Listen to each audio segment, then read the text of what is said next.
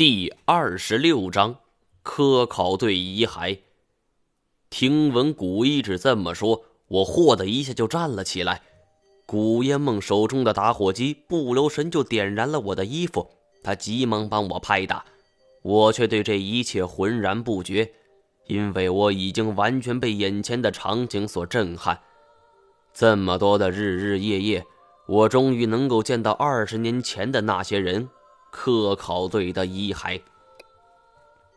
这是一处岩崖交错的山洞，几具尸体杂乱无章的躺在地上。随着时间的流逝，他们都已经变成了白骨。我就像是着了魔似的，一步步缓慢的走了过去。当时的心情很难形容，是兴奋，是失落，是彷徨，还是害怕？大概都有一些吧，越是接近真相，就越有一些害怕。我害怕自己是个早就死了的人，害怕自己是别人的复制品，害怕这么多年来我都是没有灵魂的行尸走肉。见到我是这种行为，古一指没有阻止，古夜梦也在怔怔的看着。我走到了第一具尸体之前。目测一下，共有八具尸体，其中六具围坐在一堆篝火之前，当然，火堆早就灭了。而剩下的两具，一具是趴在不远处，另一具就在我的脚下。我深吸一口气，稳定了一下跳动不已的心脏，蹲下来检查第一具尸体。这是一具再普通不过的白骨。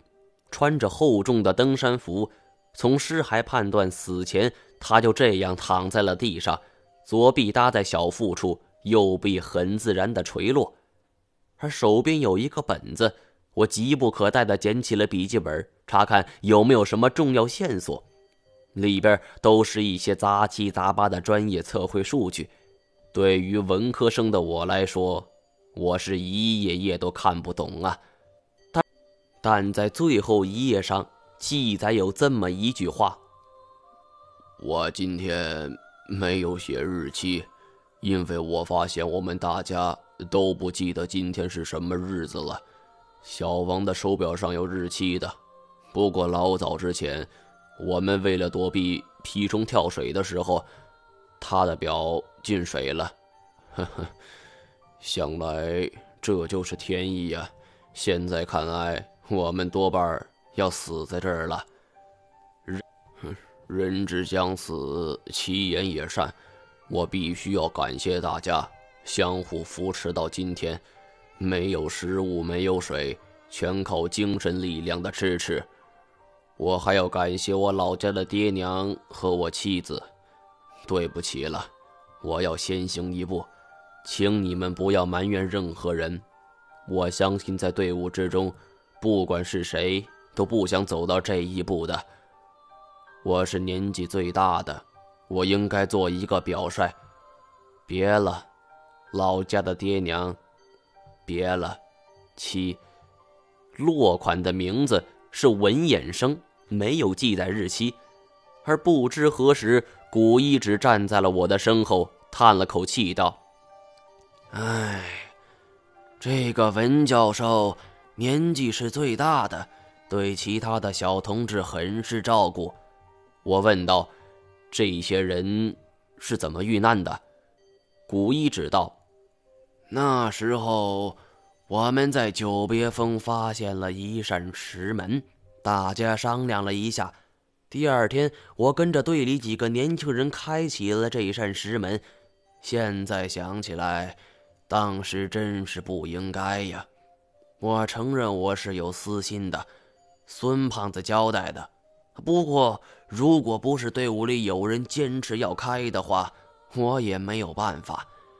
你想，我就算再有本事，也不可能指挥一支科考队行动。有人坚持要打开石门，对，那个人叫什么？呃，古一指一副欲言又止的样子。我，唉，上了年纪了，记不清了。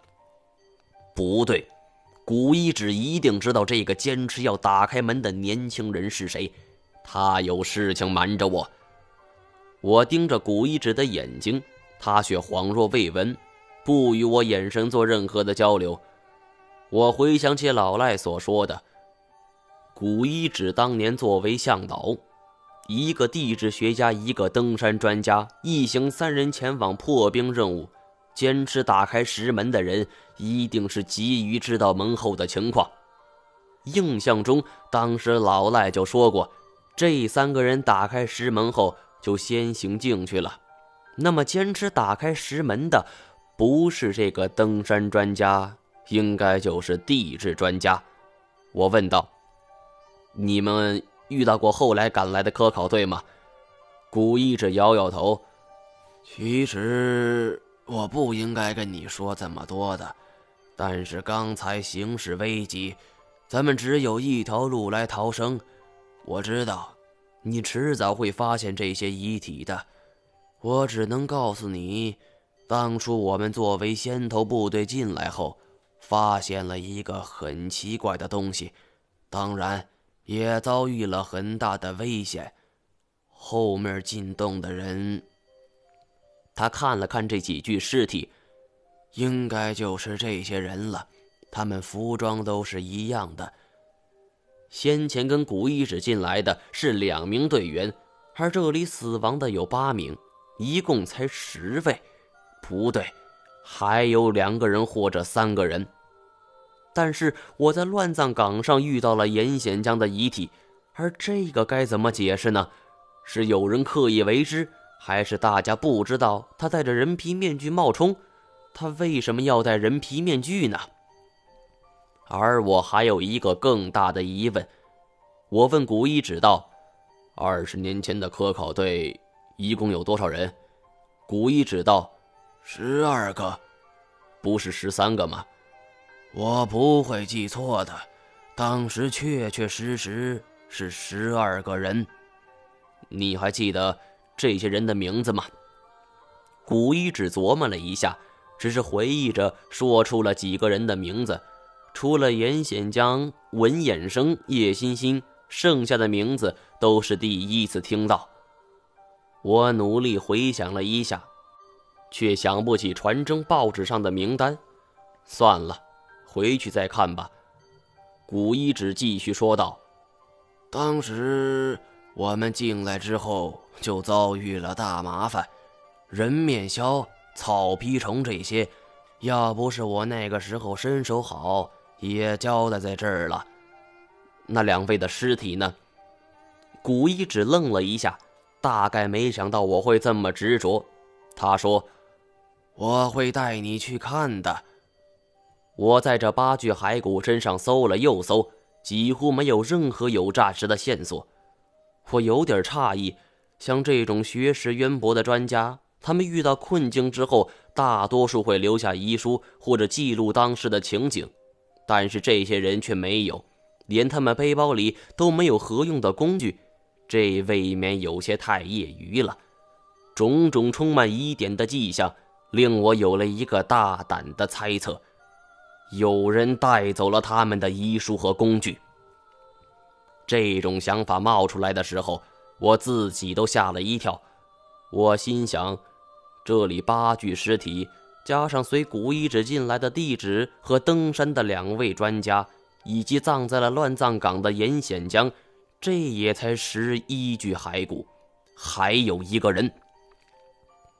科考队全军覆没，这种地方又不可能有外人时常来，骸骨一定还在这儿。我想到了初始坠入地穴，在人面鸮的巢穴里见到的骸骨，但想一想不可能，这里的空间不是很大，人面鸮可以勉强挤进来，但却绝对飞不起来。他们不会是作案凶手，那么剩下的一具骸骨会去了哪儿呢？从目前的种种迹象来看。这个人很可能就是故意遮掩真相的元凶。休息了一会儿后，我站起来道：“走吧，古师傅，还得请你辛苦一趟，带我去见见另外两具骸骨。我说这话是有着自己考虑的，这两个人是随着古一指一起进来的，而没有跟后面的大部队会合。那么，能从这八个人身上拿走重要物资的，只能是大部队的人。换句话说，这家伙只能从这八名同伴身上搜寻出自己需要的资料和物资，而先前进洞的两个人很可能还保留着资料。一想到这儿，我就莫名的急切了起来，好像随时有一种力量会抢在我之前销毁证据。古一只看着我问：“你决定要去吗？”“当然。”古一只叹了口气：“唉，实话告诉你吧，我们当时进来后就一路摸到了墓室，他们的尸骸就留在那儿了。你仍要坚持去吗？”我拿起地上的背包，斜挎在肩，走。